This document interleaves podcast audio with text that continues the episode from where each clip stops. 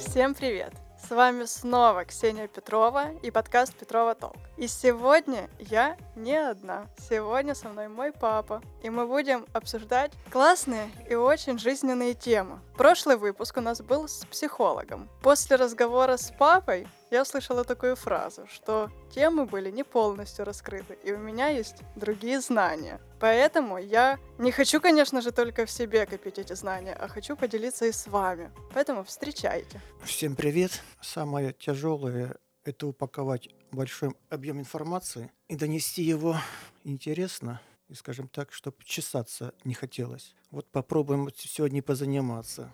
Давай будем начинать. Я думаю, что мы Начнем с самого наболевшего на сегодняшний день. Мне хотелось бы сразу вот и затронуть тему. Как ты думаешь, как переживать стресс? Как, за что, зачем, почему все это с нами случилось? О, вот с этого почему и мы начнем. Что такое вопросы? Как люди познают мир? Назад вернусь, будем сегодня затрагивать серьезные вопросы, от которых у людей, как правило, хочется чесаться. Такие слова, как диалектика, философские вопросы. Но люди, когда слышат такие слова, сразу пойду я что-нибудь поделаю, покушаю. А мы попробуем это донести, чтобы это было интересно. Вот что такое диалектика? Большинство людей задают вопросы в раннем детстве. 3-4 годика ребенок начинает задавать папе, маме вопросы. Почему, почему, почему. И их называют почемучками люди ошибочно отмахиваются от детишек, говорят, пойди погуляй. А это напрасно, потому что детишки задают вопросы не потому, что им нечего делать, а потому что они мир познают. А в кого же им еще спросить, как у неублизких им людям? Потом люди вырастают, заканчивают школу, и они решают, все, я уже все знаю, и то, что мне надо для жизни, для будущей. И перестают задавать вопросы. И вот тут начинается все. Деградация. Да, да, деградация, потому что уже все, процесс познания прекратился. А вот это плохо, потому что надо развиваться жизнь и задавать вопросы. Почему? И теперь вернемся к страшному слову – диалектика. А что такое диалектика? А диалектика – это искусство постановки вопросов и нахождения на них ответов, чтобы узнать истину. То есть это не логика, это, по-моему, Гегель потом ее в логику преобразовал, не формализировал, правильно сказать, и у него получилась логика. Uh-huh. А диалектика – это искусство, именно искусство. А искусство нельзя формализовать, так как нельзя научить любить, нельзя научить писать красивую музыку и красивые картины. Хорошо, так... как научиться задавать Правильные вопросы. Как не перестать их вообще задавать по жизни? Вот, правильно, чтобы их не перестать задавать, потому что люди перестают задавать вопросы. В вечной суете, да, мы забываем вообще о том, что э, надо как бы спрашивать, почему и что сейчас происходит. Любое событие, которое ты видишь, задаешь вопрос «почему?». А если ты задаешь вопрос, то всегда ты получишь ответ. Не бывает такого, чтобы ты не получил ответа. Просто надо это понимать, как этот ответ приходит. А если ответ, вернее вопрос поставлен правильно, скажем так, адекватно жизни, то уже в самой постановке вопроса находится половина ответа. Ну как вот. научиться ставить такие вопросы? Правильные. Я не знаю, думаю, так не расскажешь. Надо хотя бы на- на- начать их ставить-то. Угу. Как бороться со стрессом сейчас? Почему мы стрессуем? Чего человек боится? Но вот мы говорили в прошлом выпуске, что у человека упали опоры, на которые он мог опираться, такие как работа, дом, вся стабильность рухнула. То есть у человека было какое-то мировоззрение, да. то есть что такое мировоззрение? Это как он видит мир в образах, в картинках, да? И вот тут оно, его мировоззрение рушится, и у него все сыпется. И, естественно, человек начинает теряться. За Но ты за, за, за, за что-то хвататься. Все поры рухнули у тебя? Или Нет. у тебя ничего не рухнуло? Не, я, как и все люди, там, это был, был страх, ну, стресса не было. Хорошо, давай тогда затронем тему ярости, эмоций. Что такое эмоции? Ну вот человек никогда ничего не изобретает. То, что изобрел, якобы изобрел человек, он просто подсмотрел и на другой материальной базе это воссоздал. Вот. Компьютер это жалкое подобие человека. Согласна. И там, и там есть свой процессор, который обрабатывает информацию. Процессор сознания, он очень, очень слабенький у него. Мгм. Человек может одновременно держать информацию или процессы, или не более 16 бит в секунду. А подсознание наше обрабатывает информацию со скоростью, если не ошибаюсь, 10 в восьмой степени. То есть намного-намного больше. Да, Мгм. быстрее. И вот когда мы мир воспринимаем, вот ты идешь по улице, да, увидел красивую там противоположного пола, там девушку, мужчину, да, он моментально снял информацию, это делается в течение, скорее всего, доли секунд. Эта вся информация в него подсознание уже обработало, и надо выдать на уровень сознания ту информацию, чтобы сознание это поняло. И это эмоции. Это эмоция, это очень упакованная, большой объем информации упакованный, и это В одну реакцию. да. да, в одну реакцию, чтобы донести моментально. Вот, потому что процессор сознания не такой мощный, ему надо дать бо- более простую информацию. Вот Мгм. получаем мы эмоцию. Хорошо, но плохим эмоциям есть же место вообще в жизни? Ну, Ну, конечно. Как же без них? Вопрос, что ты с ними будешь делать? Хорошо, ты как раз просто писал в Телеграме комментарий по поводу нравственности, и что все вот эти эмоции ярости, Вот эмоция – это информация, обработанная подсознанием и выводится на уровень сознания. А дальше включается нравственность. Мгм.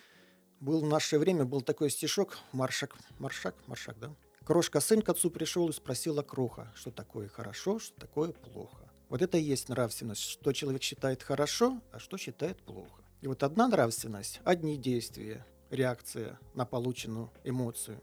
Другая нравственность, другие действия. И есть два правила. Одно правило – цель оправдывает средства, а другое правило есть – цель оправдывают средства. Вроде бы разница в одной букве, а меняется все. Мгм. Вот нельзя достичь праведных целей неправедными средствами. конкретнее. Конкретно. Ну, человек решил разбогатеть и пошел по трупам. Это один путь. Человек решил разбогатеть и начал творчески развиваться. Это второй, второй путь. И там, и там цель одна. А, Да. а- а средства разные. Да, согласна.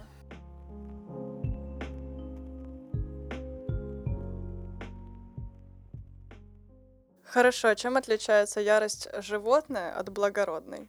Нравственностью отличается. А как может быть ярость благородной? Ну вот вопрос, что ты с этой яростью будешь делать. Вот. А что можно хорошего сделать на ярости? На ярости. Вот. Можно врага своего победить в честном бою, благородно, а можно подло его расчленить на части и разбросать по кускам везде. И мучить перед этим, как ты его убьешь. Вот две разных ярости. Но животные не мучают. Ну да, согласен. Такое, скорее, образное словосочетание, неправильное. Просто Да. разве есть благородство в том, что ты в любом случае убил врага? Ну как, если враг пришел на твою землю, и ты... У тебя два варианта. Или погибнуть, или, или защититься благородно. А поговорить? Вопрос-то, как правило, когда начинается уже бой, уже ра- раньше на пушках приписывают разным королям французским, кто германским, что на пушках писали «последний довод королей». Вот Это что значит? Это значит, что если политики не сумели договориться, то политика переходит уже в состояние войны. Вот. И писали, что пушка это последний довод королей. То Ну есть да. уже все. То есть если бой начался, значит уже остальные были или не исчерпаны возможности, или, или не использованы возможности были. Но это плохо, конечно. Это грустно, да. Давай тогда про нравственность говорить уже раз затронули. Нравственность. Я думаю, нас будут слушать молодые люди, которые разбираются и в математике, и в программировании. У программистов есть такое понятие операторы условного перехода. Вот когда приходит сигнал, и в зависимости от условия выполняется какое-то действие. Ну, вот такой жизненный пример. Мы пишем программу покупки свежего черного хлеба. Вот программа. Я встала утром, вышла на улицу. Условия, если день солнечный, я иду за хлебом. Если дождь идет, я возвращаюсь назад. Условие выполнилось. Я сделала одно действие. Захожу в магазин, условия купить черный хлеб. Смотрю, есть черный или нету черного хлеба. А если черный хлеб есть, я его покупаю. Третье условие. Черный хлеб это мягкий или черствый. Мы этим пользуемся постоянно у нас. Скажем так, программисты, они что же писали? Не откуда-то они это подсмотрели в голове. Вот операторы условного перехода. Вот эти условные переходы и определяются нравственностью. Одна нравственность, одни условия выполняются, другая нравственность, другие условия выполняются. Мы уже говорили, что цель оправдывает средства, и цель оправдывают средства. Вот нравственность. Откуда она берется? Да, откуда берется, как ее воспитать, и можно ли ее менять на протяжении жизни? Да, ее постоянно меняют, только люди этого не хотят замечать. Угу. Например, в СССР это была одна нравственность, поздний СССР это была другая нравственность, вот сейчас это третья нравственность. И встает вопрос, а кто ее меняет? Нет, не так вопрос ставится. А почему она меняется? А если она меняется, то кто ее меняет и какое целеполагание? Вот. Да. И вот всегда есть у каждого есть целеполагание. И тут мы можем затронуть такую глобальную тему, как власти, виды власти. Ну, я не знаю, будем мы ее сегодня затрагивать. Да, это давай пока на нравственности. Да. Ну, везде есть целеполагание. Вот в любом действии есть своя цель. И вот есть люди, которые решают свои цели вот посредством того, что они меняют людям нравственность.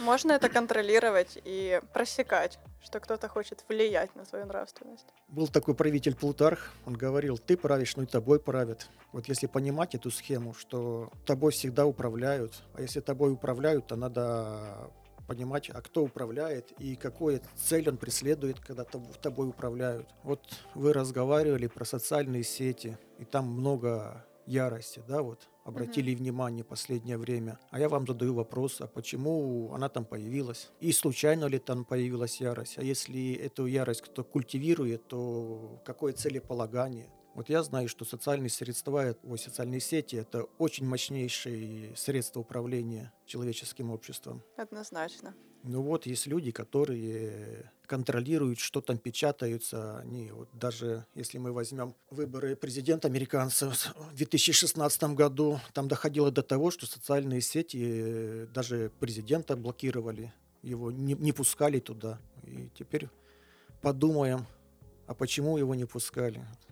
Вот. А если даже президента американского не пускают, то вопрос, меня пустят, когда надо, или не пустят? Интересно. А как же включается у людей эта вся автосинхронизация?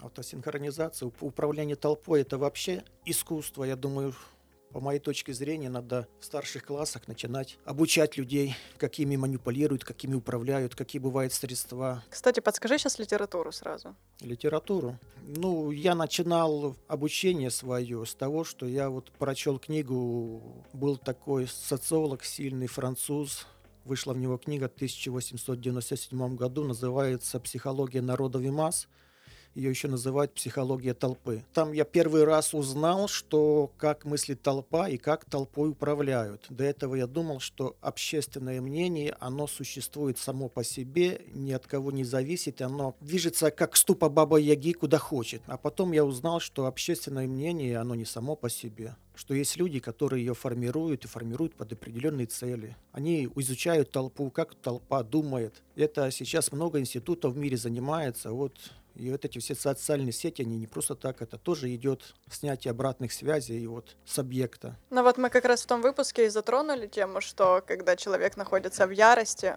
в ненависти, что им проще управлять, это так? Любая эмоция, если хотят человека манипулировать, всегда его выводят на эмоции. Вот знаете, если кто-то кого-то выводит на эмоции, телевизор это или социальная сеть, или ваш товарищ, даже мошенники всегда перед тем, как развести лоха, они всегда выводят на эмоцию. То есть человек входит из уравновешенного состояния. То есть, а если система не уравновешена, она легко прокидывается. То есть ей можно манипулировать. Да, это прям тема супер интересная. Я думаю, вам будет полезно почитать. А мы поедем дальше. Да, я бы еще подсказал. Вторая книга у меня была, так и называлась. Забыл. Автор какой с еврейской фамилией. Так она и называлась книга «Общественное мнение». Вот. Там тоже было написано очень легко. Все, супер. Берем все на заметку себе и пишем, как всегда после моих подкастов. Но как можно очиститься? Вот если все-таки поддались, накопили в себя, сейчас чувствуют, вот мы говорили, что люди вроде хотят чиститься, но чистка нужна поистине другая. Да, они, Какая? Да, не чувствуется, что надо чиститься, но вместо того, чтобы чиститься духовно, не чешутся. Ну да, но подсознательно это люди понимают. Вот часто человек вот даже вроде бы не знает, что хочет, а вот чувствует, что что-то надо менять. Также и здесь чиститься надо. Вот, ну, не знают, как надо чиститься, и начинают чесаться. -то. Кто это лицо меняет, кто это кожу чистит, кто моется идет. А как надо? Мы сегодня у нас Пасха вот такой день. Ну да, символичный. Да, для символичный для всех христиан, скажем так, православной конфессии. -то. Я знаю, что Бог это любовь. Вот, вот это чувство вот чистит. Ну, Просто что... думать об этом?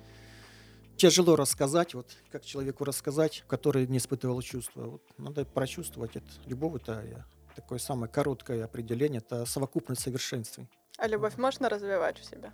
Я думаю, нужно. Как?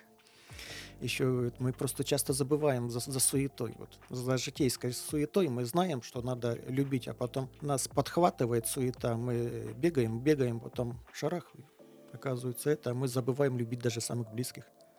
Да, это правда.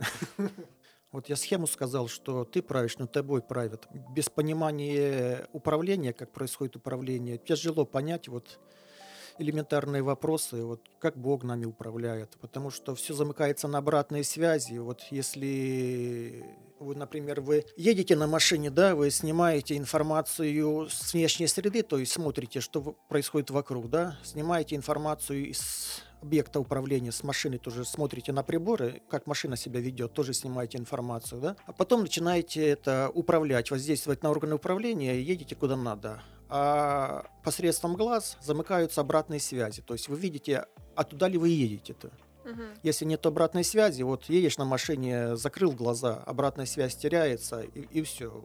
В лучшем случае приедешь не туда, а в худшем просто погибнешь, да? Также в жизни. Вот всегда жизнь человека замыкается обратными связями. Вот. Проблемы человека, горе, которые случаются в обществе у человека лично, это замыкание обратной связи. Значит, что-то мы делали перед этим не то по-церковному вот очищение происходит через страдания. Вот если человек натворил не то, обратные связи замкнулись на горе, и здесь уже включается интеллект. Должен задуматься, а что я делал не так? И здесь у нас вилка происходит.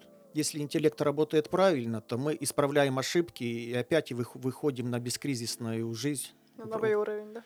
ну, хотя бы поначалу на бескризисный. То есть какое-то время еще боль будет, потому что вот если ты маховик раскручиваешь, да, знаешь, что такое маховик, uh-huh. я надеюсь, люди, да, маховик имеет инерцию, да, вот ты его раскручиваешь, раскручиваешь, прежде чем раскрутить маховик в обратную сторону, надо хотя бы, чтобы он выработал вот эту энергию отрицательную. А если он раскрутился отрицательную, а ты туда палку вставишь, чтобы резко его затормозить, то система может сломаться. Да. То есть для начала надо хотя бы маховик остановить, а потом уже начать раскручивать в позитив. Если хочешь поменять свою жизнь, сначала поменяй свою нравственность. Меняешь нравственность, автоматически ты перепрошиваешь свое программное обеспечение, и после этого будет меняться жизнь. Часто люди не могут понять, что они делают не так. А кто же им знания давал? Знания этих не даются в школе. Школа вообще, я считаю, вот особенно последние 30 лет калечит людей. Она, скажем так, уже начинала давать знания неадекватной жизни еще с 70-х годов прошлого века. Уже школа начала быть плохой. А сейчас она вообще калечит психику. И физически калечит, и психологически. То есть кто должен давать эти знания, если не школа? А вот для этого папа и мамы должны не водку кушать, а сами познавать, а потом передавать детишкам. То есть, как если родители сами ничего не познают, чему они могут научить вот детишек своих? Если сейчас это взрослый человек, и он не может найти ответы на свои вопросы.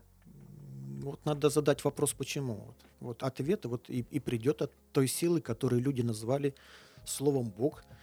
Вот что такое Бог?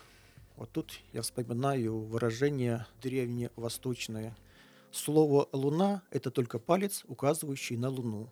И горе тому, кто перепутает палец с самой луной. Вот. Слово «бог» — это просто палец, который указывает на какое-то явление. Ну, назвали так, ну, почему бы и нет. Куда можно обратиться? В какую литературу, возможно? Как даже постановку вопроса делать? Потому что часто звучит вопрос «за что?». За что? Вот я тут не хочу раскрывать, понимаешь, потому что я считаю, что самая главная задача, опять вернусь к восточной мудрости, есть такое хорошее выражение, что когда ученик готов, учитель всегда появится. А второе такое же выражение есть, что лошадь к воде может подвести один человек, а заставить лошадь напиться не могут и 40 человек. Потому что человек, если не хочет, то ты ему знания силы не запихнешь. А в эзотерических знаниях вот инф- вода и есть это символ информации. Вот. То есть, если поистине захочешь, ответ всегда к тебе придет. Даже не знаешь, в каком виде, да? Или от прохожего, или в наушниках где-то услышишь. Да, вот, тут, кто-то будет слушать. Можешь да, подкаст да, случайно Да, включить вот мой. включит это. А случай это, это псевдоним Бога. Я, я это знаю. Это выражение не мое. Забыл автора, кому приписывают это, что случай это псевдоним Бога, когда он не хочет подписываться своим собственным именем. У меня часто вот так случай где угодно. Вот, я вот с женой своей поссорился, вот мы не ругаемся, мы просто не, не разговариваем, ну такая особенность. Вот. И уже это заходит в тупик, ну как уже если месяц, не, не скажу, несколько дней не разговариваешь, там до недели, вот начинаешь искать вопрос, а как выйти, то есть с этого тупика, вот за- загнали сами себя, а выйти не можем. Я включаю телевизор, там говорят, а вот я жене купил цветы, стоп, вот самый элементарный такой от- ответ, почему я про него забыл. Вот, вот такой форме пришел мне подсказка. Вот. Это правда рабочая схема. Да, и тут мы выходим на такое понятие, как развлечение, да, как, как различить полезный сигнал. Вот мы живем в жизни, когда на нас сыпется информация, а ее не просто много, его, ее очень много. Но в основном это шумы, а надо выделить полезный сигнал. Вот если старшее поколение люди помнят, раньше были приемники, и так крутишь, когда меняешь колебательный контур, ручку крутишь, и там шумы, шумы в эфире, потом хоп, находишь радиостанцию какую-то, вот выделяешь. Вот так в жизни у нас тоже шумов, столько много шумов. Вот надо выделить вот полезный сигнал. А для этого надо развлечение. У нас такого и слова, я знаю, многие не слышали. Но оно есть. У мусульман есть такое слово фуркан. Оно двоякое. Переводится как развлечение и спасение. Почему спасение? Потому что если у человека нет развлечения, он погибает. Допустим, вы вышли на улицу, переходите улицу и теряется развлечение. Ну, в фильмах видели, да, человек на секунду потерял развлечение, а сделал шаг, и машина его раздавила, да? Да. Вот в этот момент человек потерял развлечение. Он не мог отличить это не это. То есть он машину не выделил с общего фона. Мгм. А информационное развлечение, оно тоже самое опасное. Вот идет поток информации очень большой. Если человек не может выделить полезный сигнал от шума, он, они тоже погибают, люди. Вот. Как какие-то действия, вот пошел, не надо было туда ходить. А он пошел и что-то сделал, а не надо было. Поддержал один процесс, который поддерживать не надо было. Откуда оно берется? Развлечение дается Богом по нравственности. Поэтому нужно развивать нравственность. Да, Еще раз напомни, как. Крошка сын к отцу пришел и спросила Кроха, что такое хорошо, что такое плохо. А дальше вы сами найдете этот стишок и прочтете его полностью. А еще я бы хотел бы такой подсказать мультфильм детский. Первобытная сказка. Он такой его посмотришь, он вроде бы примитивный-примитивный, но на самом деле там очень заложен глубокий смысл. Вот как Бог оберегает людей. Смысл мультика таков, что был слоненок маленький в лесу, где-то в джунглях, и там был зверь страшный, Штуша-Кутуша. И этот Штуша-Кутуша хотел этого слоненка маленького скушать. А слоненок маленький помогал цветочку. Там цветочек постоянно пить просил. И он ему воду носил и поливал. И как только Штуша-Кутуша хотел его скушать, он приходит, а слоненка в этот момент нету. Мгм. То есть, и дошло до того, что когда он пришел, слоненок уже вырос, то есть уже все.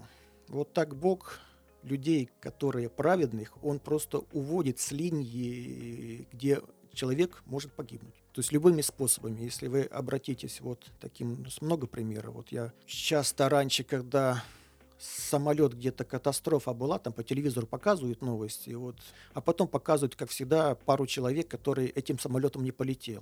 Случайно проспал? Да, да, да. И мне, было, и- и, мне было интересно, вот, а, а как они не оказались, лю- лю- люди именно на, на этом самолете. Мы выходим на вот это понимание, то есть это их просто уберегли. А вообще-то вот нравственность развивается, мы опять выходим на богословские вопросы, на совесть. Надо внимательно относиться к словам, потому что в словах уже, в произношении, в написании много уже смысла прописано. Вот слово есть такое интеллигент, да? Многие слышали, но я думаю, мало кто знает, как оно переводится.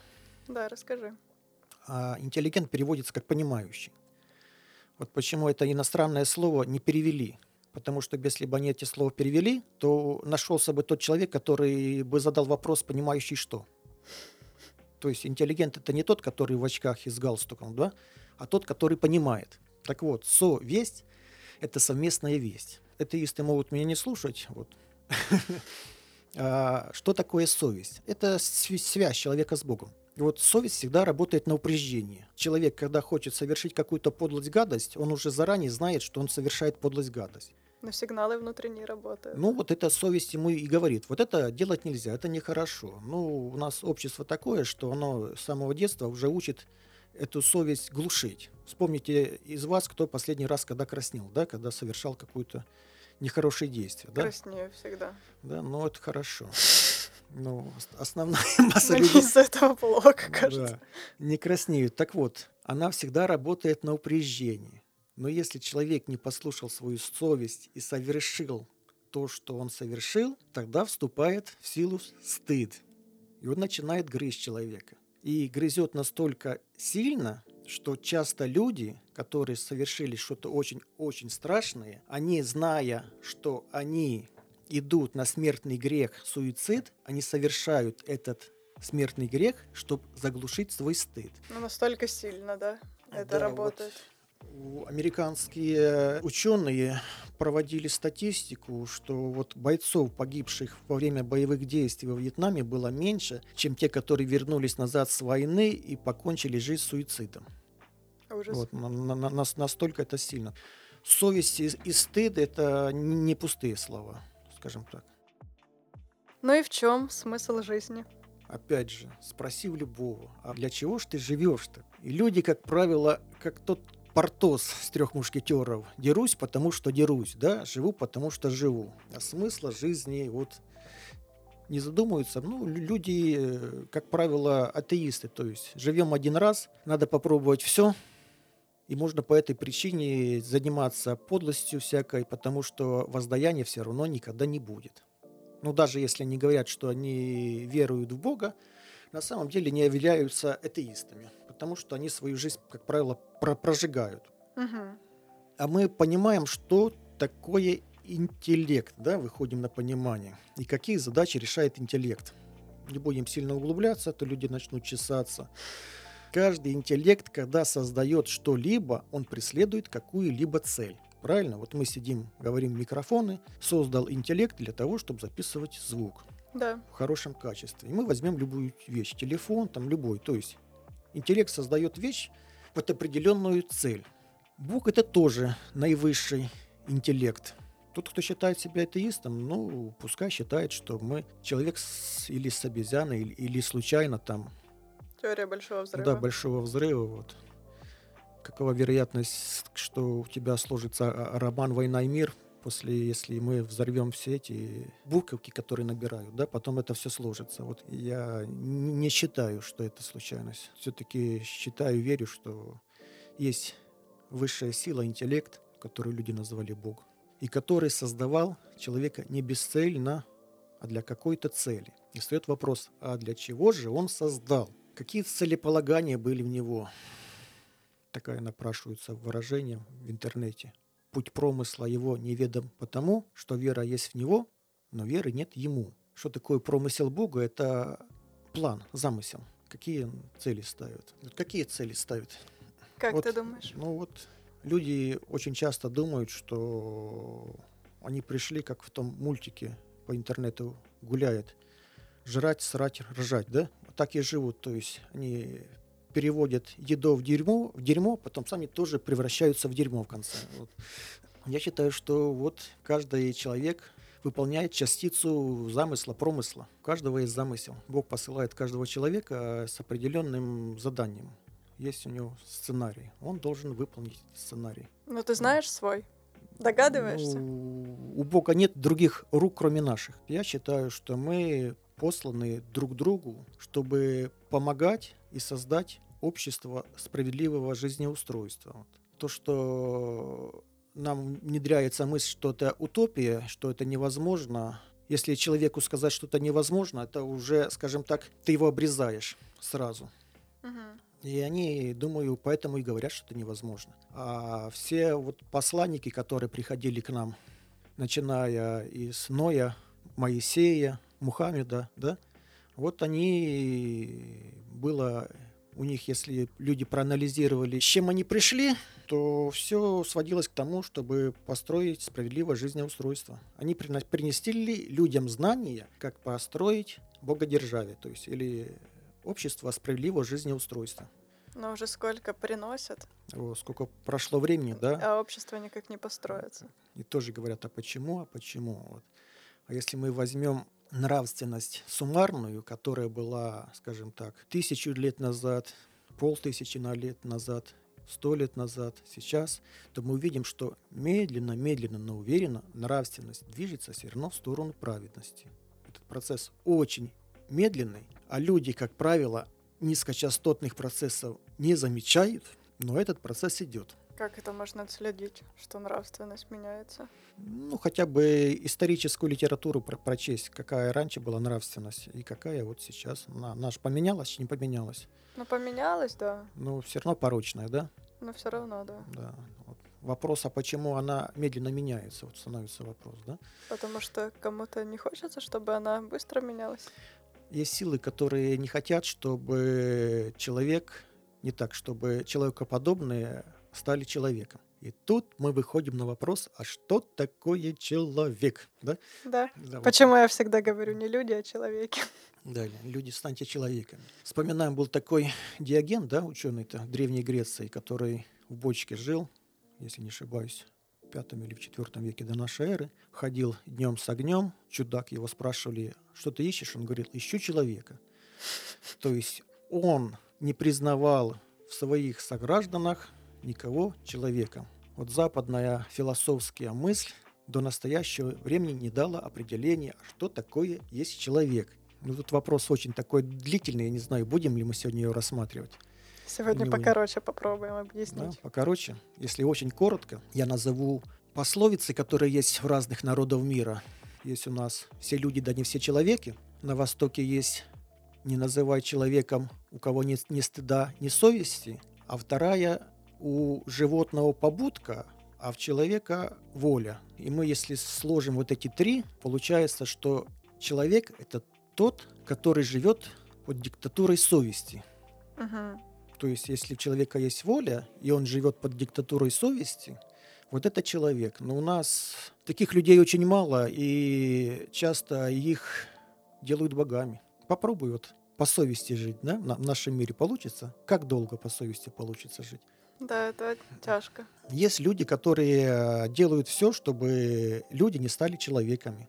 А как это сделают? Надо культивировать пороки в обществе. Живи быстро, умирай молодым, попробуй в жизни все. Я говорю, а говно ты пробовал? Ну, молодежь же, да, если uh-huh. есть такой, надо попробовать все. Ну, говорю, говно попробуй, начни с этого хотя бы. Ты все хочешь попробовать, почему с этого не начнешь-то? Так и умрешь, не попробовал. То есть есть силы, которые культивируют пор пороки в обществе. Все, вся мода, это вся музыка, она не, не сама по себе как баба Яга. Есть люди, которые это культивируют, создают. Вот. вот как Моргенштерн, типа? Ну да, вот не задумались, почему у этого ублюдка очень много денег, да, вот. И кто ему за что платит? Вот за это ему и платят деньги, чтобы он молодежь на наркоту и на всякую подсаживал дурь-то. За это платят большие деньги. То есть мы выходим на понимание, что такое культура, да? И как она формирует нравственность. Да, вот чтобы без, скажем так, ложных-то мудрствований сказать просто, вот культура – это вся информация, которая накопилась вот с самого начала человечества, да? Вот это и есть культура. И культура выполняет в обществе роль гончара. Вот человек рождается, как кусок глины в руках гончара, и в зависимости от того, какая культура, получится на выходе или чашка, или бутылка, то есть культура формирует. А есть люди, которые эту культуру создают под определенные цели. Эти люди называются концептуально властными. А где они сидят, да? И как они это делают? Да? Мы оставим на следующий подкаст да. еще эту информацию. Пускай пишут, если им будет интересно, будем мы болтать. А если не интересно, то не будем зря и воздух сострясать. Ну вот видите, насколько все непросто. Да, я вот хотел бы еще вот Кому интересно, наберите в поисковике Тавикстокский институт, по-моему, он так произносится правильно. В Англии есть институт, который очень давно изучает психику человека. и как этими людьми управлять. Будет очень интересно. И поймете, откуда взялись группы Beatles, Rolling Stones, наркотики, рок-н-ролл и какие были целеполагания у людей. Я тоже не знал об этом и тоже слушал их. Ну что напоследок скажем? Напоследок скажем, ну мы выполняем роль сейчас того, кто лошадь к воде подводит. Мы подвели к вам к информации. Будет интересно, дадим дальше пить. Не хотите пить? Ну ладно. Эй, ладно. Но я вас давно хотела познакомить, слушатели. Я не буду от вас скрывать, откуда у меня есть какие-то знания определенные. У меня не так их много, конечно, как у папки, поэтому мне еще черпать и черпать. Поэтому давайте развиваться вместе, развиваться нравственно и становиться не человекоподобными, а человеками. Всех обнимаем. Пока. Пока.